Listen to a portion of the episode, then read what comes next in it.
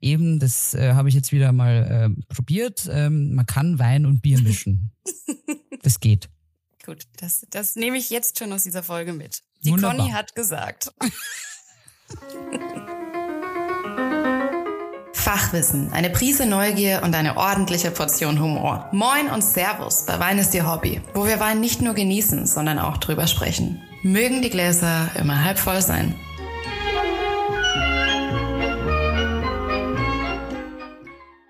Moin, Servus und herzlich willkommen. Ihr seid beim Podcast Wein ist Ihr Hobby gelandet. Mein Name ist Sarah Ploss Und ich bin Conny Ganz. und heute geht es um Bordeaux Unexpected. Wir nehmen euch mit auf eine Reise und wir werden auch einen Wein aus der Region verkosten, den wir gemeinsam entdeckt haben. Genauso wie auch die Person, die hinter diesem Wein steht und vieles, vieles mehr. Aber davor, lass uns erstmal kurz drüber reden, was geht so im Norden? Na, wie ist es? Wie ist Leben? Ein Live-Update, wie man doch so schön sagt.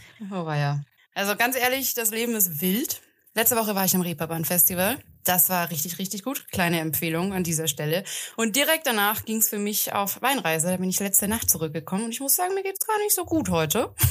Weil du so viel intensiv verkostet hast. Verkostet, gelernt, natürlich. Vielleicht habe ich auch etwas sehr viel verkostet an dem einen oder anderen Abend, aber es war wirklich großartig. Also die Spanier wissen, wie man feiert, sage ich mal. Es war Erntefest zu dem Zeitpunkt. Glücklicher Zufall. Aber jetzt muss ich ein bisschen auch mich wieder erholen. umso äh, kalibrierter bist du ja. Du bist ja auch sensorisch höchst perfekt eingestellt, weil wir erstens, wir, wir verkosten ja was. Und zweitens ähm, freue ich mich auf weitere Anekdoten, die du dann daraus erzählst, weil ich kann dir ja aus dem Gesicht lesen, dass es viel zu erzählen gibt. Meinst du jetzt meine, meinst meine Augenringe? Ja, Ja, auch die habe ich mitgebracht aus Spanien.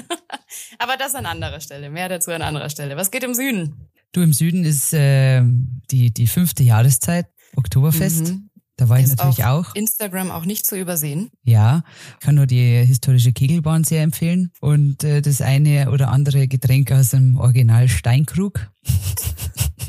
Aber äh, ansonsten normal. Also hier ist alles normal. Der normale Wahnsinn in München, sag ich nur. Viel Das heißt, tun. du warst dem Wein in letzter Zeit vermutlich dann eher abgeneigt. Hast du Nee. ein bisschen Bier getrunken. So Nö, richtig, das, wie das, das eine in schließt Bayern. das andere ja nicht aus, gell? Ich habe äh, Aber auch von dir gelernt, Bier auf Wein, das lass sein. Wein auf Bier, das rate ich dir. Weißt du noch, Warum? woher das kommt? Selbstverständlich. Also du hast mir das so erklärt. Früher hat man gesagt, wenn man es schafft, weg vom Bier hin zum Wein zu kommen, hat man es auch gesellschaftlich geschafft. Und andersrum.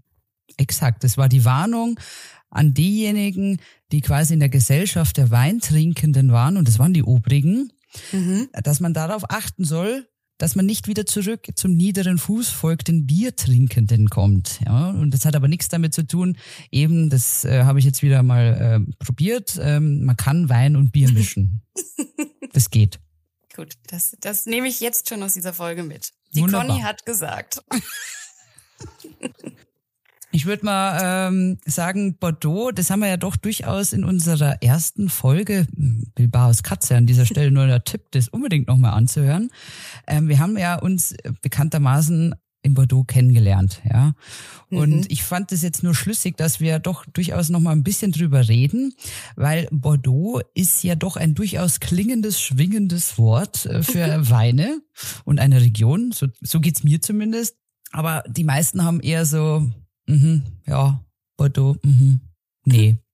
Oder? Gut, ich muss sagen, so ging es mir auch vor der Reise tatsächlich. Ich wurde mehr als überrascht. Sogar so sehr, dass ich kurz an dieser Stelle direkt drei Monate später privat ja direkt nochmal hingefahren bin, weil ich so begeistert war. Bordeaux hat mich so von meinen Vorurteilen, würde ich mal sagen, damals überrascht, in so vielerlei Hinsicht, dass ähm, wir eine Folge darüber machen müssen. Wir müssen das machen. Und die Folge ist ja Bordeaux Unexpected. Und ich weiß Mhm. noch, wo, ähm, das habe ich auch in der ersten Folge gesagt, ich wiederhole es nur kurz für den Zusammenhang. Dieses Unexpected dachte ich mir als Sommelier, die ja doch durchaus die eine oder andere Flasche schon mal an den Mann, äh, an den Mann und an die Frau gebracht hat. Naja, da, das mag ich mal sehen mit diesem Unexpected. So unexpected wird das nicht sein, wie die sich das immer überlegen in solchen Agenturen. Spaß, weil kaum war ich da, war ich gefühlt auf dem Kutter mit dir und anderen äh, tollen Menschen, hab bei äh, ungefähr drei Beaufort Gegenwind und ein Meter Welle versucht, da ein Claret ins Glas zu schenken und gefühlt nebenbei die Austern im Gesicht gehabt. Also es war doch Mhm. durchaus unexpected, mich in dieser Situation wiederzufinden, wenn es heißt, wir fahren auf eine Weinreise nach Bordeaux. Das ist eine meiner schönsten Erinnerungen, muss ich an dieser Stelle sagen. Du auf diesem schwankenden Boot bei ordentlichem Wellengang in der Bucht. Ach, und die Austern waren großartig. Aber ja. auch die Weine, da ging es ja schon los. Dieser Wein, das ist etwas, was ich nie da erwartet hätte. Hast du vor der Reise eigentlich ähm, schon wirklich aktiv selber Bordeaux bestellt? Also Bordeaux-Weine kenne ich eigentlich nur aus dem Weinkeller von meinem Papi. Mhm. Und von klein auf habe ich das eigentlich mit ähm, hochpreisigen Weinen verbunden. Mit Weinen, die ich mir jetzt nicht jeden Tag aufmachen würde, weil sie eben ihren Preis haben. Eher Lagerweine. Ja, ich habe ich hab keinen direkten Zugang zu Bordeaux-Weinen gehabt, tatsächlich, aufgrund dieses, dieser Vorurteile, die ich hatte. Also du bist jetzt auch nicht äh, beim Essen da geguckt und hast vielleicht mal so ein bisschen äh, die Weinauswahl äh, durchgeforstet oder hast mal so auf die Karte geguckt und gesagt, ah, guck an, ein Sand im Jahr, den bestellen wir doch gleich. Nee, weil immer wenn ich diese, diese Buzzwords, sage ich mal, aus der Bordeaux-Region gehört habe, dann dachte ich schon, oh nee, teuer, lasse ich die Finger von. Was sind Buzzwords? Jetzt, musst, jetzt musst du mir als Content Creator helfen. Schlagworte. Buzzword, okay, cool. Schreibe ich mal gleich auf. Mach das mal. Viel lernen du kannst. ja, wir, wir voneinander. Na, ich habe halt immer gedacht, nee, Bordeaux-Wein, das ist äh, teuer und äh, da gehe ich, geh ich gar nicht erst rein so. Warum unexpected? Das ist ja eigentlich die Frage. Also ich konnte mir unter dem Namen ja noch nicht so viel vorstellen, weil ich ja meine Vorurteile noch nicht widerlegt hatte. Aber warum, warum dachte ich denn eigentlich immer, dass Bordeaux-Weine teuer, rot, schwer, Lagerweine, kostspielig? Woher kam dieses Image? Also ich kann natürlich nur eine, eine meine Antwort auf die Dinge geben. Ja, es gibt da verschiedene, also das ist, das ist so komplex. Meine, meiner Meinung nach ist es ein, ein Zusammenspiel mehrerer Dinge. Erstens, es ist ja wirklich unfassbar teuer, wenn man so Verkaufspreise von dem einen oder anderen Produzenten anschaut. Also da ist 700 Euro ja nichts. Besonderes mhm. für eine Flasche 0,75 Liter mhm. Rotwein. Dann habe ich auf der anderen Seite natürlich immer dieses Französisch. Es ist tatsächlich, ich finde, das muss man auch mal so sagen. Ich unterstelle jetzt mal, dass viele Menschen nicht native-mäßig äh, Französisch können. Und da ist diese Sprachbarriere halt auch ein Hindernis. Ja, dann da greife ich vielleicht lieber zu einer Sprache oder einer Region, wo ich ein bisschen mehr vom Etikett schon erfahre. Aber mhm. bei, bei Bordeaux, ich finde aber auch in Gesamtfrankreich äh, geht es vielen Leuten so, ist es halt so, wo ist denn da jetzt eigentlich, was ist denn eigentlich jetzt da die Rebsorte? Steht das da? Oder ist das der Produzent? Und dann sagst du so, nee, das ist die Weinbergslage. Ach so, ja, okay, keine Ahnung. Also das ist viel Wörter, wo du nicht zuordnen kannst. Das ist die zweite Hemmschwelle. Also erstens dieses Schwingen vom Preis im Kopf, dann mhm. noch die sprachliche Barriere. Und drittens ist es einfach, weil es tatsächlich, bisschen schade, finde ich, ein bisschen zu wenig wirklich auch mal angegangen wird, das Thema. Also man darüber spricht, sondern das ist immer so ein Ding, ja, man sollte sich halt auskennen, wenn man so tut, als wäre man Weinkenner. Und auf der anderen Seite tut es aber keiner einem erklären. Also man muss da schon äh, also was Entschuldigung, dafür, was, was machen wir denn hier gerade? Ja, es erklären. Ganz kurz, weil du das angesprochen hattest mit den 600 Euro Wein. Kleine witzige Anekdote dazu. Ich bin ja, wie gesagt, privat direkt nochmal nach Bordeaux gefahren und habe einen Termin vereinbart bei Chateau Mouton Rothschild. Einfach weil mich privat die ganze Geschichte hinter Baron Philippe de Rothschild so fasziniert und bla bla bla, long story short. Äh, großartige Führung, großartiges Chateau, auch dort viele Vorurteile widerlegt. Ich kann einen Besuch sehr empfehlen. Jedenfalls hatten wir dann eine wundervolle Verkostung, großartige Rotweine, meiner Meinung nach, mein persönlicher Geschmack. Und dann dachte ich, ja gut, da würde ich jetzt auch gerne für meinen Campertrip auch noch einen mitnehmen. Ja, wir fahren glaub, ja bald an den Strand und dann gibt's was vom Campingkocher. Genau, und dazu einen Rothschild. Ähm, ja, die Rechnung ging nicht ganz auf, denn ich glaube, der günstigste Wein lag bei 700 Euro. Die hatte ich jetzt an dem Tag nicht parat. Wäre es ein Mittwoch gewesen, dann ja, aber war es halt nicht, ne?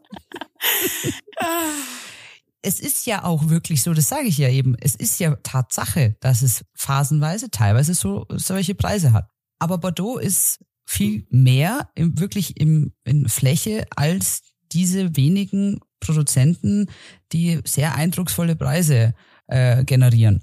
Mhm. Und äh, dass man da davor schon sagt, ah Bordeaux, nee, sorry, bin raus, es gar nicht erst versucht, das finde ich halt so schade. Das ist das, wo ich sage, nein, im Gegenteil. Schaut es euch genau an. Es ist unexpected-mäßig wirklich interessant. Es ist ein Geschmacksbild, das wir gerne haben.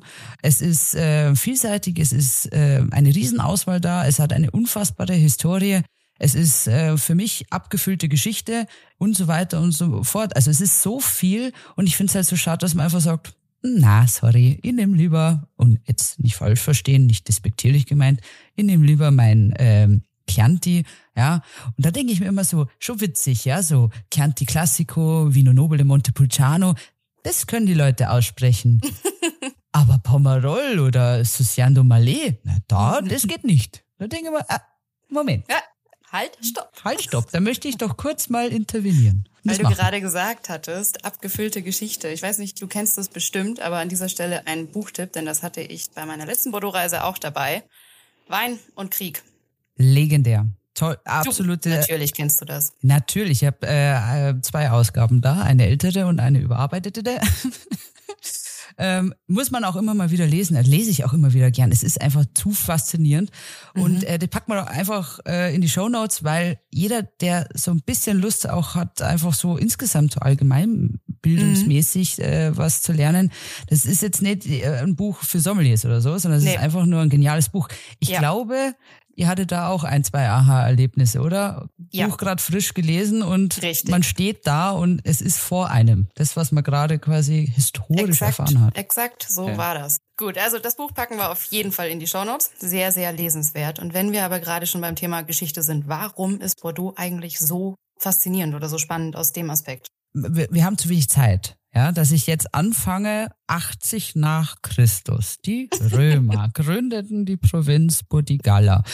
Nee, also, es geht aber wirklich tatsächlich da los. Um das Jahre Null herum könnte man die Geschichte anfangen bis zur heutigen, ähm, bis ins heutige Jahr 2023 und äh, es wäre voll gefüllt mit unfassbar unglaublichen Informationen, die wir alle teilweise auch auf dem Schirm haben. Sowas wie äh, Eleonora von Aquitanien, dass ein Teil von Frankreich mal zu den Engländer gehörte, dass die Holländer eine Seemacht waren. Der mhm. spanische mhm. Erbfolgekrieg kann dem einen oder anderen was sagen. Die Industrialisierung war nicht ganz ohne. Die Weltkriege, wie erwähnt, sind vielleicht ein Einfluss gewesen. Und tada sind wir in der heutigen Zeit. Also das ist jetzt halt ungefähr die Kurzfassung von fast 2000 Jahren Geschichte.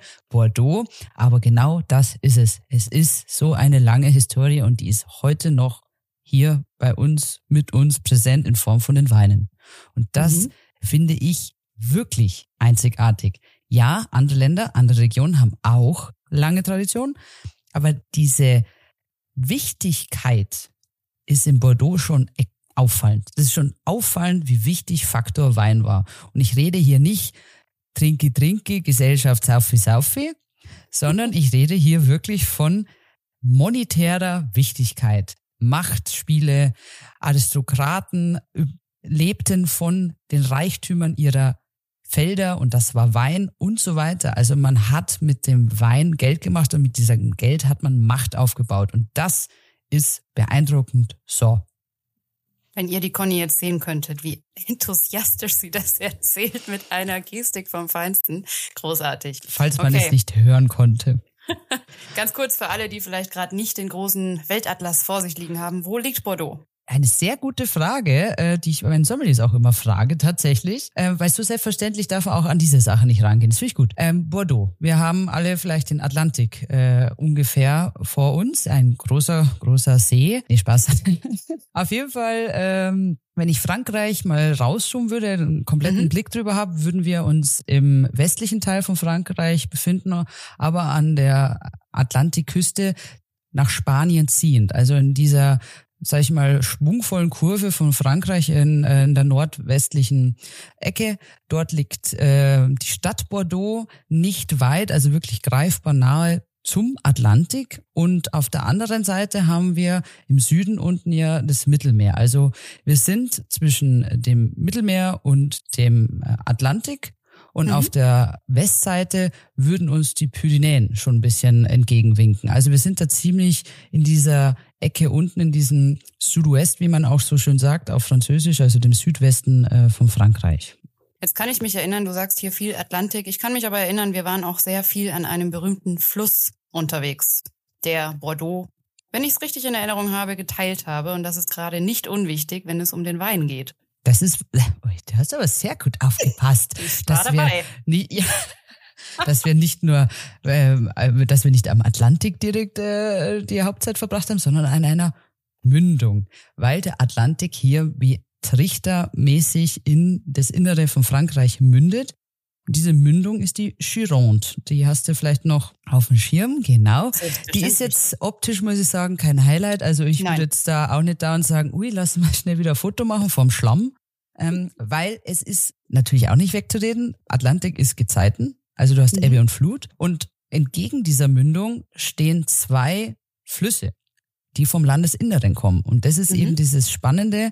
Es ist nämlich nicht nur historisch einfach nur eine tolle Geschichte, sondern auch die Mutter Natur hat uns hier eine besondere Gegebenheit kredenzt. Wir haben einerseits Salzwasser, Atlantikmündung ins Landesinnere mit Gezeiten und auf der anderen Seite kommen, und die treffen ziemlich genau bei der Stadt Bordeaux aufeinander, zwei Süßwasserflüsse aus dem Landesinneren.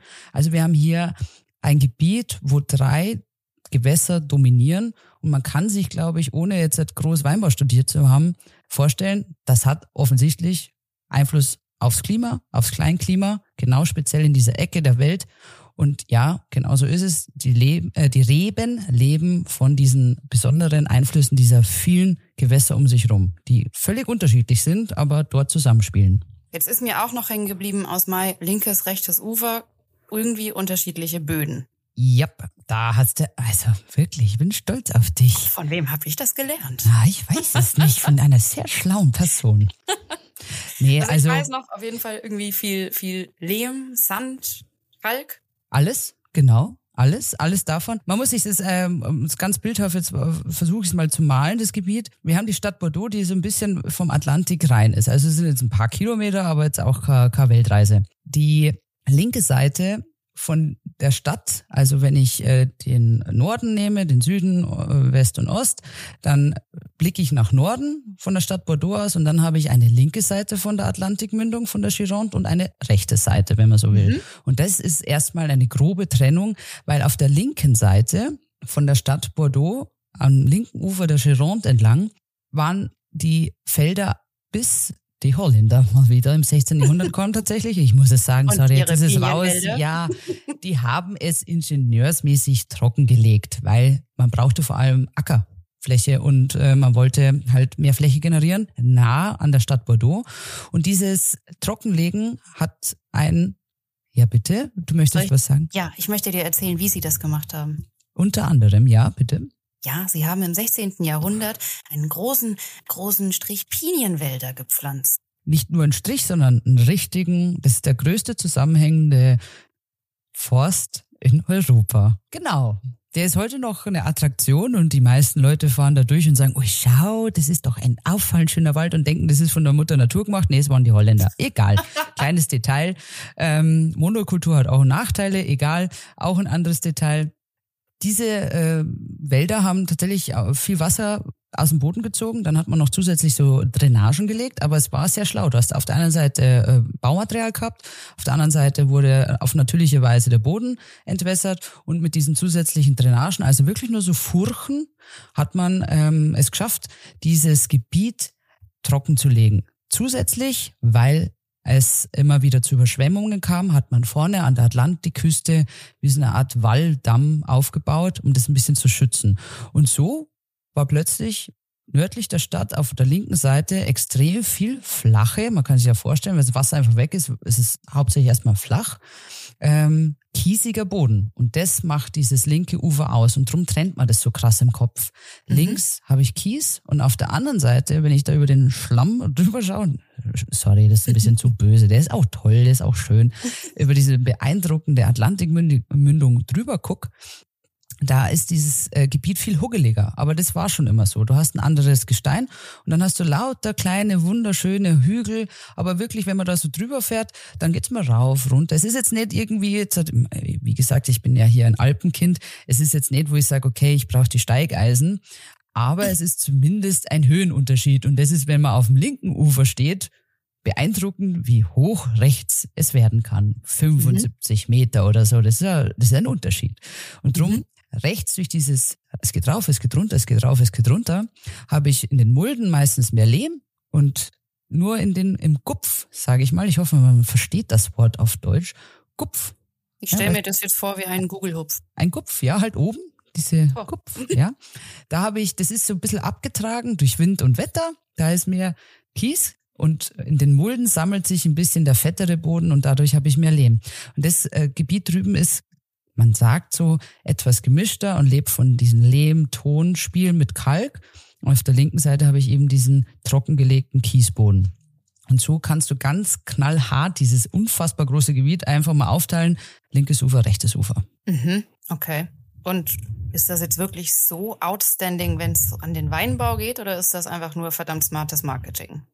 Nee, das ist tatsächlich äh, ein Zusammenspiel von so vielen Sachen, die die Natur uns vorgegeben hat. Man hat halt einfach viel Erfahrung über diese Jahrhunderte hinweg, es optimal zu nutzen für sich. Und es war auch schon damals wie heute so, wenn ich ein gutes Produkt erschaffe, zahlen die Leute auch tatsächlich einen, vielleicht einen Taler mehr. Und die Mutter Natur hat uns aufgrund der Atlantikküste, dieser Zusammenspiel mit den anderen beiden Flüssen aus dem Landesinneren, mit diesen einerseits Flachlagen auf Kies und auf der anderen Seite mit diesen etwas hügeligeren Lagen mit ein bisschen ähm, durchzogeneren Böden, eine Spielwiese gegeben, wo sich spezielle Rebsorten, die auch heute mitunter die berühmtesten der Welt sind, einfach pudelwohl fühlen. Das ist jetzt nicht nur Marketing, so hey, was machen wir denn da draus, sondern es ist ja entstanden, man hat gelernt und man hat es immer weiter optimiert und diese Jahrhunderte Erfahrung, wirklich 14. Jahrhundert kann man es äh, richtig, ähm, den kann, ähm, kann man es ab da wirklich zählen, wie wichtig diese Weinwelt dann geworden ist und das ist nicht wegzureden, dass wir 600 Jahre und mehr Erfahrung mit diesen Böden, diesem Wetter, diesem Mikroklima zusammen, ähm, was wir da an Erfahrung gesammelt haben. Ja, und mhm. der Atlantik noch hier ist dementsprechend interessant, weil wir kennen vielleicht alle den Golfstrom, mhm. der ja bekannt ist dafür, dass er so einen leichten wärmenden Einfluss hat. Und der hat hier definitiv auch einen Effekt. Dieses leicht milde Klima, was Bordeaux hat, ist halt, und auch hier wieder Zusammenspiel mit den Rebsorten, die du vielleicht noch weißt, ähm, ist ideal dafür, weil sie lange brauchen, um reif zu werden. Und durch dieses milde Klima haben sie ein langes Jahr, wo sie wachsen dürfen, die Trauben. Und das ist einfach auch ein Fakt, der nicht wegzureden ist. Das Zusammenspiel mhm. von der Mutter Natur an diesem besonderen Ort, der historisch schon immer gewaltig äh, mächtig war. Ich hätte es nicht besser sagen können. Gut, drum habe ich gesagt. Sehr schön. Aber wofür, ganz ehrlich, wie gesagt, mein Vorurteil war immer Bordeaux, schwere, teure Rotweine. Aber steht Bordeaux jetzt nur für Rotwein oder? Gut, ich kenne die Antwort, aber ich möchte, dass du es mir nochmal sagst. Äh, Bordeaux stand eigentlich bis, de, bis zum 16. Jahrhundert für Weißwein. Das wissen nur die wenigsten. Ach, Weiß, was? Aber, oh, du wusstest es nee, nicht? Nee, das wusste ich nicht. Ach, krass. da kann ich dich doch noch überraschen.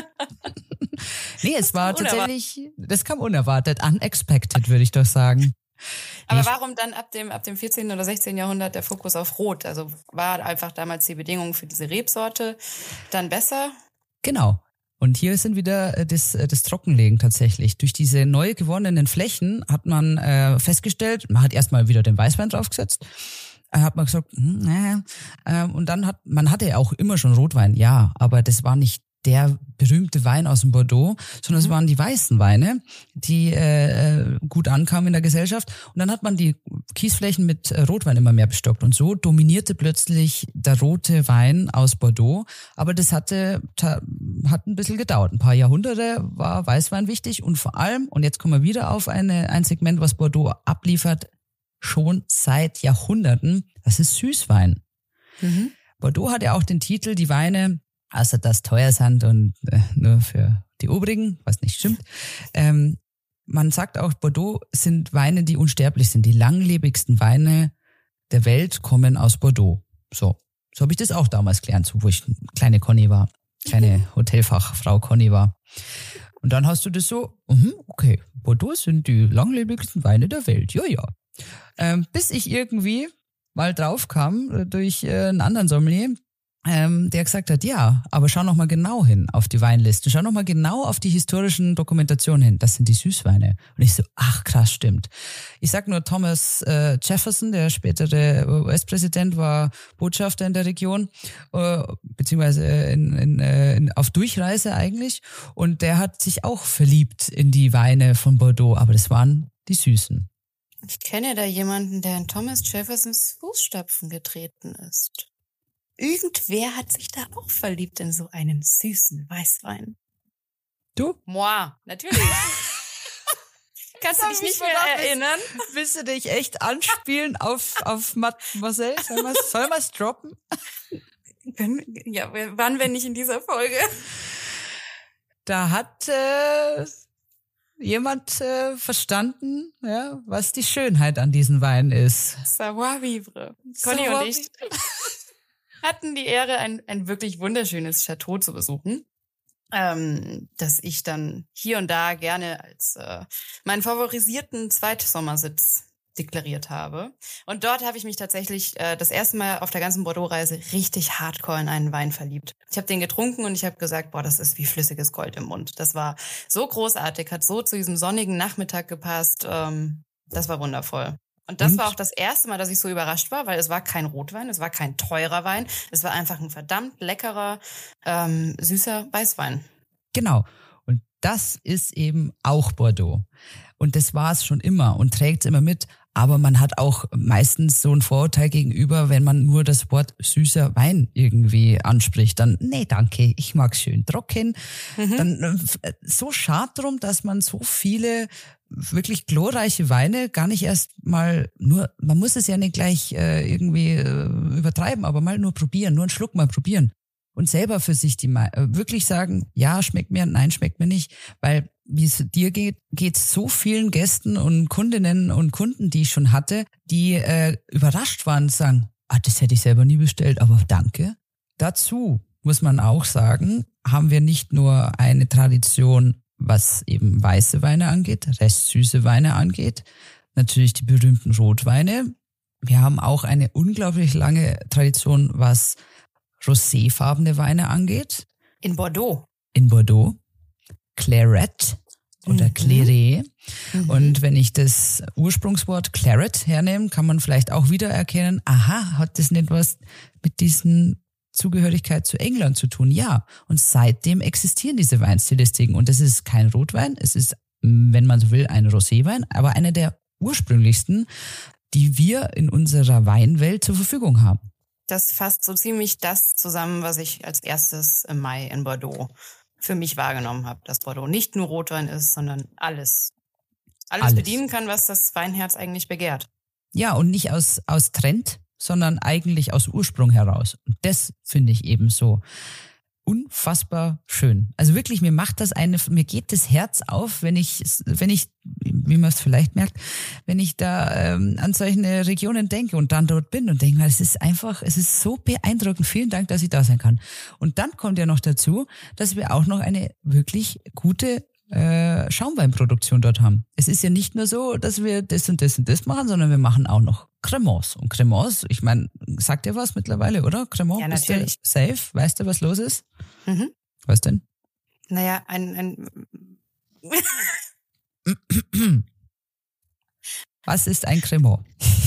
Sowas wie Champagner, aber man darf es nicht so nennen. Oh. Ja, nein, hast ja gut zusammengefasst. Also Qualitätssekt.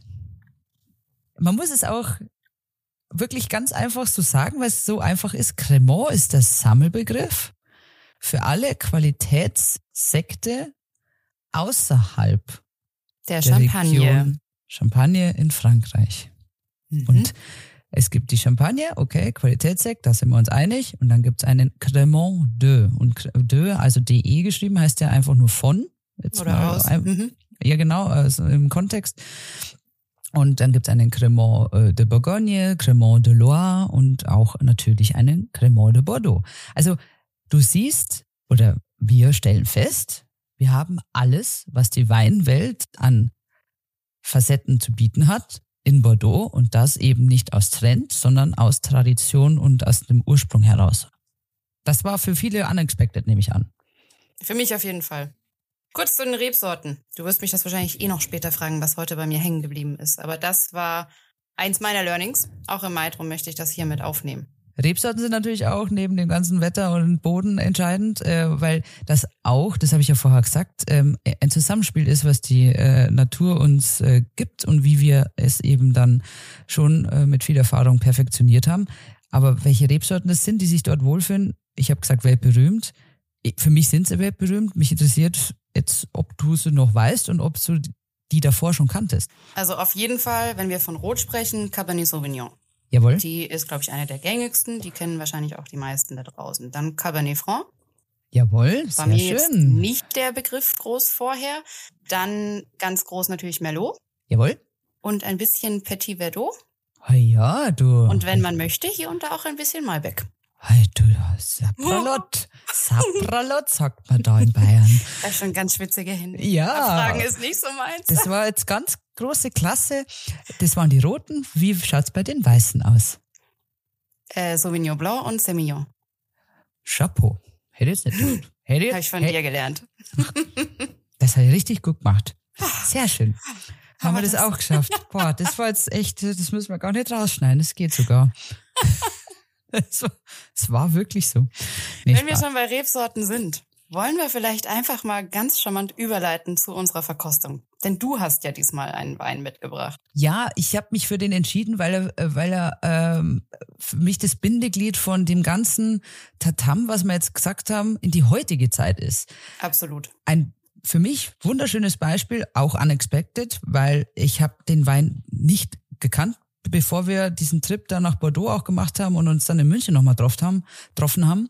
Für mich ist es das Sinnbild, wie Bordeaux eben schon immer funktioniert. Es war immer ein dynamisches Gebiet, sonst hätte es es bis in die heutige Zeit in der Form gar nicht geschafft. Und da würde ich doch sagen, mein Fazit ist, oder warum ich jetzt, äh, warum ich den Wein gewählt habe, ist, weil der für, für die Zeit von Bordeaux steht, äh, wie wir sie heute erleben dürfen. Und zwar geht's immer weiter. Es ist eine Region, die nicht stehen bleibt, sondern sich weiterentwickelt, dynamisch bleibt. Und mich hat dieser Wein umgehauen und vor allem die Person dahinter. Da werden wir jetzt gleich noch drüber sprechen, weil ich mich unglaublich, also ich bin sowas von glücklich, die jetzt auch zu kennen, neben ganz vielen anderen, die wir kennenlernen durften. Aber das ist einfach höchst sympathisch und das ist das wahre Bordeaux. Einerseits die Moutons und andererseits die Lucie und die haben wir jetzt dann gleich im Glas. Und ich weiß nicht, wie es dir geht, aber ich fand es einfach nur eine geniale Zeit. Und was will ich denn mehr von diesem Produktwein, als dass ich noch mehr tolle Menschen in meinem Leben habe? Absolut. Also Lucy, ähm, die Winzerin, die hinter dem Wein steckt, den wir jetzt gleich gemeinsam verkosten, die, ähm, die hatte, kann man das sagen, Feuer unterm Hintern. Die hatte einen Die, auf jeden. Fall. Die war so cool. Also, wie alt war Lucy? Roundabout? Äh, Ich hätte sie jetzt auf Mitte 30 geschätzt. Nee, die ist noch nicht so alt. Nee. Nee, die ist noch nicht so alt. Die hat, warte mal, sie hat 2020, ja, vor drei Jahren, mit, ich glaube, 21 Jahren das Weingut gegründet. Also die müsste jetzt, ja, 24 sein. Ich weiß nicht, wann sie genau Geburtstag hat. Vielleicht ist sie schon 25 geworden. Okay, dann hat sie sehr viel Lebenserfahrung, weil sie wirkte auf mich so äh, belesen und erfahren. Ähm, sie hatte so einen weiten Horizont, so möchte ich sagen. Das war unter anderem, genau, das ging es mir auch. Ich war einfach nur hin und weg. Das war genial. Vielen Dank. Also ich als Profi habe natürlich den Wein schon davor aufgemacht, Ich um mache ihn das mal jetzt. etwas vorverkosten zu können. Ich muss hier kurz das Wachs abmachen. Weißt du eigentlich, warum man Wachs drauf tut? Nee, erzähl's mir bitte. Ich, das wäre jetzt meine Frage gewesen. Ich habe hier nur gerade dieses Gefummel. Das ist eine Sauerei. Es ist meistens so in den ähm, Kreisen der Naturweine ähm, auch so ein Zeichen Richtung, okay, natürliche Produkte zu verwenden. Mhm. Am Ende vom Tag macht das gleiche wie dieses Staniol oder eine Kapsel, aber es ist halt eine Art, den Wein einfach sicher transportmäßig zu verschließen, vor Schmutz zu schützen und ähm, gibt nochmal so dieses Manufakturfeeling, weil man muss diese Flaschenhälse wirklich einzeln, jede Flasche einzeln in so dieses ja wachsähnliche Material tunken und es dann abkühlen lassen. Also es ist halt wieder mal ein Handwerk mehr Cool. und nicht nur einfach äh, durch die, also einfach, äh, ich will das andere jetzt auch nicht kleinreden, das ist auch ähm, ein Riesenaufwand. Mal wieder ein Zeichen von sehr handwerklich gearbeitet, weil das jede einzelne Flasche in die Hand genommen wurde. Und da kann ich auch gleich ein bisschen was dazu erzählen, solange du dich da mit deinem Hampelmann abquälst an Korkenzieher. Ich wollte gerade sagen, vor meinem äh, Weinchenspreizer Flaschenöffner, den ich natürlich wieder mitgebracht habe, ist dieses Wachs nicht sicher. ähm, nur so ein Tipp beim nächsten Mal einfach durchdrehen und mit der Wachskappe nach oben ziehen. Erst gar nicht das, groß rumpfen. Das mache ich gerade. Du hast da vorher eingeritzt. Ein bisschen. Das muss man nicht. Da tut man Huch. sich nur weh. Huch, Huch was da ist, ist da? es schon Was, offen. was ist denn? Ist die Flasche auf? Schau. Der riecht aber schon. Intensiv ist er. Ja, was ich noch kurz sagen wollte, also die Lucie, ähm, habe es ja äh, erwähnt, 2020 das Weingut quasi gegründet, übernommen. Ähm, in der Form gab es es jetzt nicht. Für sie war es sehr früh klar, ich will, ähm, was die Familie schon länger im Besitz hat, die, äh, die Großeltern, der Opa, auch die Eltern, diese Weingärten erhalten. Ich möchte draußen sein, ich möchte selber Trecker fahren, ich will mit äh, meinen Händen was schaffen, ich will mit der Natur leben. Sie ist ein absoluter Naturtyp. Wenn man sie so sieht, spürt man gleich, die ist verbunden mit ihrer Region und mit dem, äh, wo sie leben darf und mit was sie arbeiten darf. Und sie hat gerade mal 4,5 Hektar. Ich weiß jetzt nicht, ob mit der Summe jeder was anfangen kann, aber man sagt so, im durchschnittlichen Weinbau, wenn man eine Familie ernähren möchte, sollte man auf jeden Fall vier Hektar haben. Also sie ist so Mhm. gerade an der, an der, an der Größe, wo man sagt, das schafft man noch als kleiner Familienbetrieb und man kann davon auch leben. Natürlich ist das jetzt eine reine Faustregel, aber so, dass man es, glaube ich, ein bisschen eingrenzen kann. Also vier Hektar ist jetzt, äh, oder 4,5 Hektar, was er aktuell hat, ist jetzt nicht mächtig viel, aber so, dass er davon leben kann. Also meines Wissens hat dieser Wein gerade mal 2000 Flaschen von innen gesehen.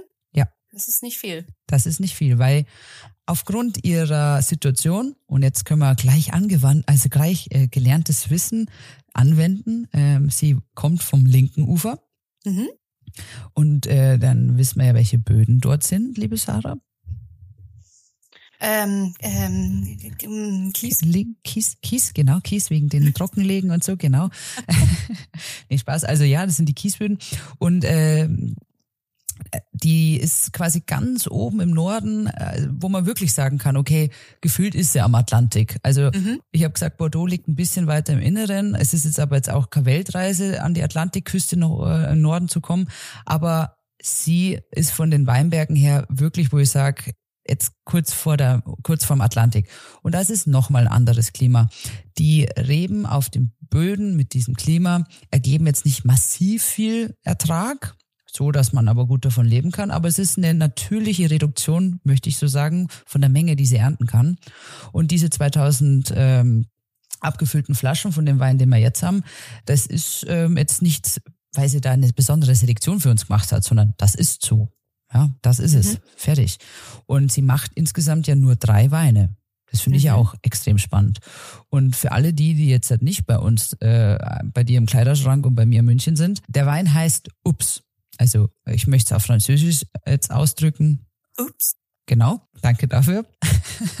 Und da steht auch so schön oben äh, in der Ecke auf dem Etikett, das wirklich sehr, sehr schön ist, ohne Sulfite. Ist jetzt für Bordeaux nicht so das, was man erwartet. Ja, und da fängt es eben schon an. Erstens, wir haben eine Wachskapsel oben drauf, mit der Hand äh, äh, abgedreht. Dann haben wir eine bauchige Flasche, wo ich sage, krass, mutig. Die meisten Flaschen in Bordeaux sind ja diese geraden mit den, mit den engen Schultern oben. Und hier habe ich jetzt plötzlich so eine, so eine bauchige, man sagt ja Burgunderflasche dazu. Dann schreibt sie auch jetzt nicht ganz groß, fett aufs Etikett Chateau, irgendwas, ähm, ja, sondern das ist völlig im Hintergrund. Da steht einfach ganz groß und fett wie so eine Graffiti. Ups. Aber ich finde es auch schön, dass drunter ihr Name direkt steht, weil wir haben sie ja in München kennengelernt und da hat sie ja auch erzählt, dass sie in jeden Schritt dieses Weins selbst eingebunden ist. Also ich glaube, dieser Wein steht ja so für sie und das, was sie tut und das, was nicht so typisch für Bordeaux ist. Deswegen finde ich das cool, dass sie da einfach auch ihren Namen drunter klatscht. Genau, und weißt du, was noch super sympathisch ist, wenn du noch mal eine Stufe weiter runter gehst, da steht ja oben, steht so in der Ecke, ohne Sulfite. Mhm. Dann steht ups, ja, weil Mhm. die Geschichte von dem Wein ist so, sie wollte ihn jetzt gar nicht in so machen, aber dann ist so passiert, also ups. War auch gut. Habe ich vergessen, äh, ein bisschen hier was mit Schwefel zu machen, jetzt ist er immer ohne Schwefel. Ups.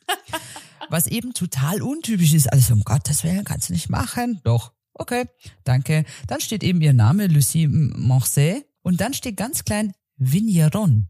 Und das finde ich so, das sind, it's all about the details, oder im Leben? Es steht nicht wie immer Vigneron, also Winzer drauf, sondern sie schreibt Winzerin drauf. Und das ist auch was, wo ich sage, danke.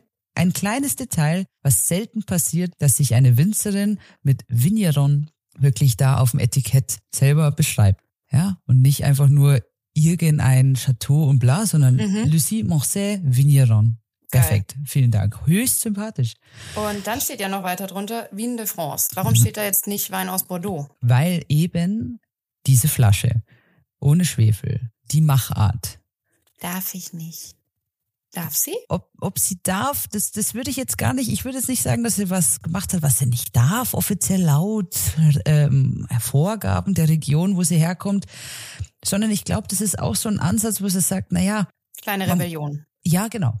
Mhm, cool. Es gibt viele großartige. Das passt zu dem Eindruck, den ich Ja, oder? Ja. Es gibt so viele große äh, Winzer und Winzerinnen, die sagen, man muss sich auch immer klar sein, das schicke ich ein, ich bezahle dafür, diese ganze Analyse, das muss ich ja bezahlen. Ich muss diese mhm. Analysewerte vorweisen, ich muss den Wein da einschicken, ein Komitee verkostet diese Sachen, alles wunderbar, aber ich muss ja dort einen Wein hinschicken, da noch was abgeben, hier was zum Testen schicken. Das kostet Zeit, Geld und Menge und äh, vor allem Zeit.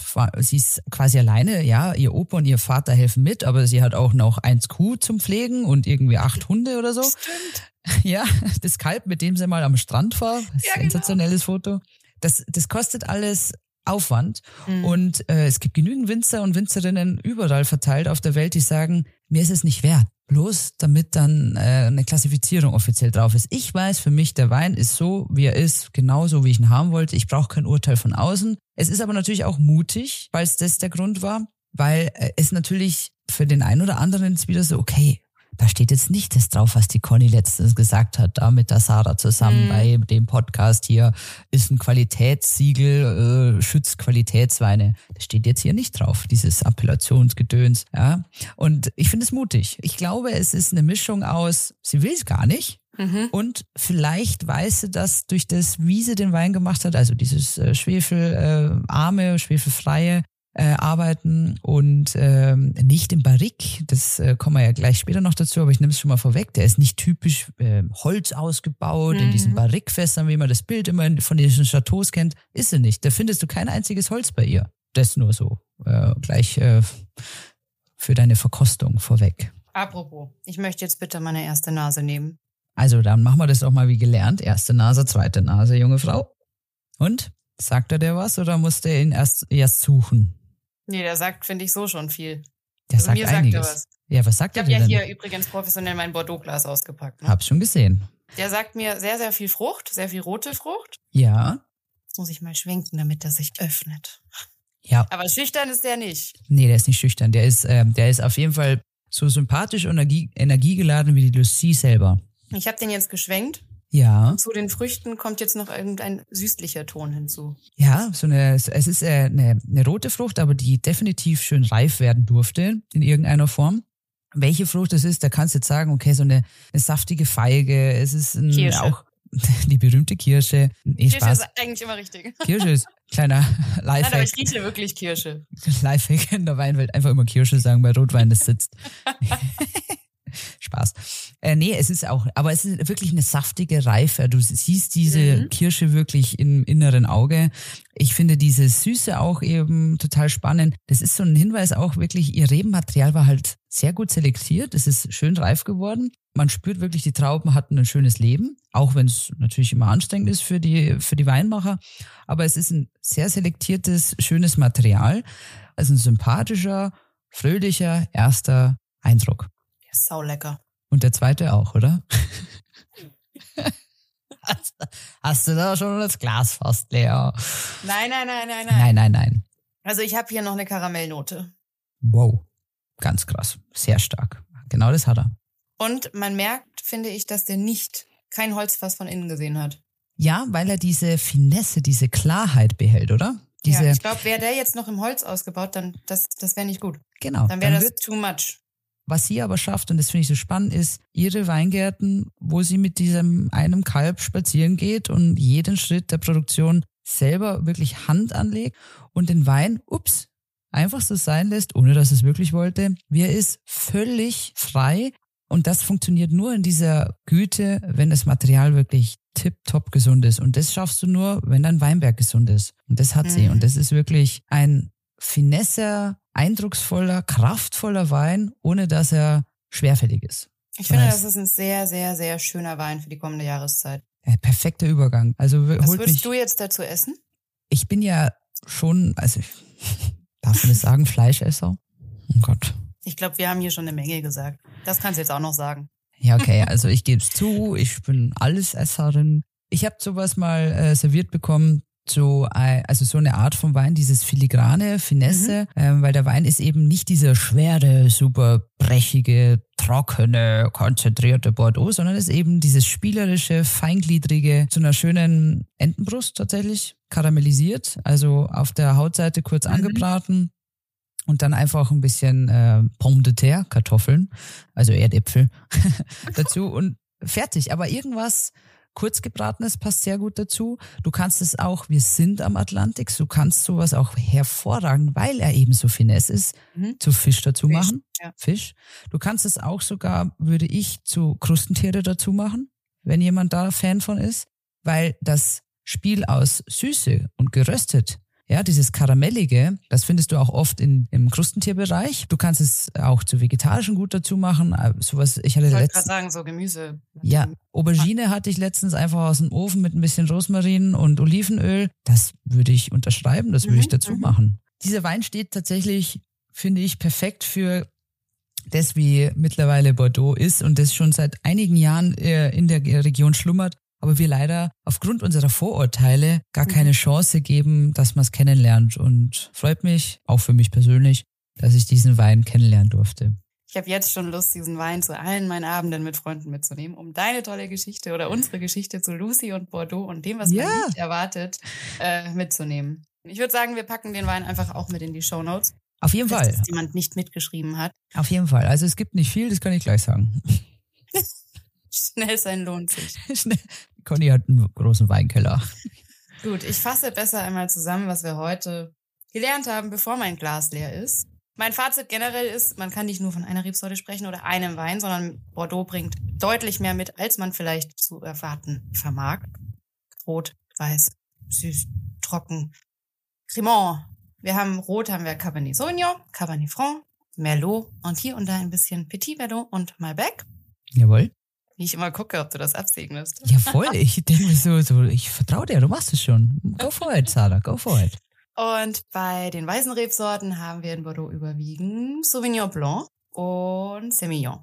Oui. Dann, was ich noch mitgenommen habe, in Bordeaux passiert sehr, sehr, sehr viel, wenn es gerade darum geht, zukunftsorientiert zu produzieren, ein Auge auf Nachhaltigkeit zu werfen. Es wird nicht mehr nur alles in diesen AOC-Richtlinien produziert, sondern es gibt viele mutige junge Winzer und Winzerinnen, die davon ein bisschen weggehen und Freude an Wein haben und vor allem auch Freude daran, es nicht so, wie man es eben schon immer gemacht hat, zu tun. Ganz genau. Diese Bewegung, die immer schon da war und jetzt auch immer noch so ist, ganz, ganz spannend. Und zu guter Letzt, Bordeaux-Wein muss kein Vermögen kosten. Es gibt viele schöne, spannende Weine äh, die man auch so einfach mal zum Abendessen mit Freunden mitbringen kann, wenn man nur einen schmalen Taler hat. Genau. Ja, Luft nach oben gäb's, wenn man sagt, man hat einen Taler mehr, aber das ist nicht die Realität. Oh, nicht. ja, ist halt nicht Mittwoch. Mittwoch geht's immer. Nee, und äh, abschließend möchte ich noch ein, ein, ein Fazit dazu sagen. Den Punkt, man könnte über Bordeaux noch tausend Folgen machen ja. und noch tausend Sachen sagen und äh, es tut mir leid, dass ähm, ich vielleicht ein oder andere Punkte gar nicht so erwähnt habe, aber ein Punkt ist definitiv mir wichtig. Das hast du schon gesagt, Nachhaltigkeit. Auch das ist beeindruckend. Wir reden hier immer noch vom größten französischen Weinbaugebiet. Und was die da leisten äh, mit Stand heute 75 Prozent in irgendeiner Form biologisch zertifizierten Weinbau, das ist schon eine Bank. Ja, das muss man auch ganz klar mal so sagen. Es ist nicht nur groß und hier und da vielleicht bei ganz wenigen Chateaus auch teuer, sondern es ist eine Riesenfläche Acker, die jetzt zu 75 Prozent in irgendeiner Form biozertifiziert ist. Und da muss ich sagen, vielen Dank, weiter so. Ihr kümmert euch um euren Grundlage für die meisten Menschen dort und das ist eben die Mutter Natur. Das ist schon nicht klein zu reden. Ich glaube, wir kommen zum Ende. Wir kommen zum Ende und ich dachte mir, ich führe was Neues ein. Um das Ganze noch zu vertiefen, dass das ein bisschen ähm, hängen bleibt, mache ich ein Sarah versus das Weinquiz. Hm. Ich merke schon, du bist begeistert. Es ist, also ich habe mir da wirklich mich doch nur wieder ich auflaufen lassen. Nein, ich habe mir wirklich gedacht, ja, wie können wir das Ganze noch unterstützen mit diesem Lerneffekt, dass das ein bisschen nachhaltig bleibt. Und da ist doch so, ein, so ein kleines Quiz. Man könnte es auch Test nennen, aber ich habe es jetzt Quiz genannt. Danke. Ähm, ähm, ist doch der richtige Weg. Und äh, ich habe mir auch überlegt, dass die Motivation hoch bleibt. Wenn du eine gewisse Punktzahl erreicht hast, schenke ich mhm. dir was. Ja, so, oh, okay, ja, wie so klein, ja, schau, also es soll so ein bisschen motivierend sein, weil wie bei einer Dreijährigen, du hast dich ja oft selber so verglichen. Sechsjährige. Ähm, Sechsjährige? Nee, Spaß, aber ich dachte mir, das ist das Richtige. Also wir machen jetzt ab jetzt immer drei Fragen, deren Antwort selbst man Sommelier und Sommelier zum Schwitzen bringt. Na, du bist ja witzig. Das machen wir jetzt. Du hast natürlich äh, keine, keine, Chance. Keine, keine Chance gehabt, dich vorzubereiten, weil ich ja weiß, du weißt schon so viel. Wir waren doch jetzt so viel in Bordeaux unterwegs, da dachte ich mir, die Fragen kommen mit der linken Schulter, beantwortest du die. Und wenn du bereit bist, äh, würde ich loslegen. Also es ist alles möglich. Es sind Schätzfragen dabei, ja, nein Antworten. Das machen wir mhm. jetzt jede Folge. Also stell dich schon mal drauf ein. Viel Spaß, go for it. Hier. Wie viel Prozent der verkauften Weine aus Bordeaux übersteigen den Preis von 15 Euro pro Flasche? Im Jahr 2023. Im Durchschnitt der letzten fünf Jahre, sag ich mal. Boah. Also Bordeaux hat eine Gesamtrebfläche von aktuell 108.000 Hektar. Mhm. Da kann man 1, 2, 3, 18.000 viele, viele Flaschen verkaufen. Das wird auch äh, verkauft. Wie viele von diesen verkauften Flaschen kosten über 15 Euro? Ich muss jetzt aufpassen, dass ich mich hier nicht wieder von meinem Klischee Bordeaux ist nur teuer und rot, aber ich weiß halt, dass trotzdem auch noch sehr viel von diesen teuren Weinen exportiert wird. Ähm, und diese preiswerteren Weine, sage ich mal, erst noch im Kommen sind. Ich schätze jetzt einfach. Ja, es ist ja eine Schätzfrage, also schätz. 70. Mehr. Ja, was jetzt? 70 oder mehr? 86. 86, du schätzt, dass 86 Prozent aller verkauften Weine aus Bordeaux mehr als 15 Euro kosten. Nein, 65. Jetzt sag schon. Also wir nehmen 65, okay? Ja, ja. Das ist deine Schätzung. 65 Prozent aller verkauften Flaschen auf äh, 0,75 gerechnet kosten mehr als 15 Euro. Die Antwort ist ja. drei. Was? Drei Prozent. Nein. Nur drei Prozent der verkauften Weine aus Bordeaux haben einen Durchschnittspreis von über 15 Euro auf die 0,75 Liter Flasche. Das, das kann ich kaum glauben. Beeindruckende okay. Zahl. Einfach mal drüber nachdenken, würde ich sagen. Wie ich denn da jetzt auch drauf? Naja, also die Zahl Frage. ist jetzt nicht irgendwie äh, von mir erfunden, sondern die habe ich von einem berühmten Negociant, also einem Händler mhm. aus Bordeaux, der sich da durchaus auskennt und der sagt, das ist es, that's the reality. Und eben nicht teuer, teuer, teuer, teuer, teuer. Das ist, das ist der kleinste Teil. Du bist jetzt auch ein bisschen stolz, dass du diese Frage gewählt hast, oder? Ja, bin ich. Frage Nummer zwei. Stimmt es, dass die Eltern, sprich Mama und Papa, wenn man so will, von der durchaus berühmten roten Rebsorte Cabernet Sauvignon, ja. dass die Eltern, wenn du so willst, eine davon ist Mama, eine ist davon Papa, einerseits der weiße Sauvignon Blanc und auf der anderen Seite der rote Cabernet Franc ist? Nein. Doch. Du hast jetzt wunderbar alle Rebsorten aufzählt, äh, die tatsächlich wirklich. Das wäre ähm, viel zu naheliegend. Nein, es ist tatsächlich so. Der Cabernet Sauvignon kommt von einer Teil Sauvignon Blanc und auf der anderen Seite Cabernet, Cabernet Franc. Und das Kind von diesen beiden heißt eben Cabernet Sauvignon, trägt quasi Schönes den Namen beider. Ja. Auch wenn ich falsch lag, schönes Wissen. Danke. Sehr gerne. Nächste Frage. Eine Schätzfrage. Das kannst du ja gut. Wie viele Chateaus gibt es heute. Ich gebe dir aber noch eine kleine Hilfestellung. Chateau haben wir ja alle. In auf, Bordeaux. In Bordeaux. Wie viele Chateaus äh, in Bordeaux gibt es circa? Natürlich nur heute. Chateau ist aber ein Synonym in Bordeaux für Erzeuger. und slash, ja bitte. Ich will es erklären. Ja, du hebst die Hand. Bitte erklär du, was Chateau ist. Bevor ich nach Bordeaux gereist bin, dachte ich immer, oder nee, Fun Fact, ich habe meinen Eltern immer versprochen, wenn ich arbeite, dann werde ich ihnen ein Chateau in Frankreich kaufen, wo sie leben können. Damals dachte ich nämlich, ein Chateau ist einfach ein wunderschönes Herrenhaus. Und als ich dann nach Bordeaux gereist bin, habe ich gelernt, totaler Bullshit. Chateau bedeutet was ganz anderes. Ein Chateau ist es, wenn dort der Wein von A bis Z komplett produziert wurde. Also wenn alles, was diesen Wein angeht, an diesem Ort stattgefunden hat, dann ist es Chateau. Exakt. Exactement. Exactement, c'est ça.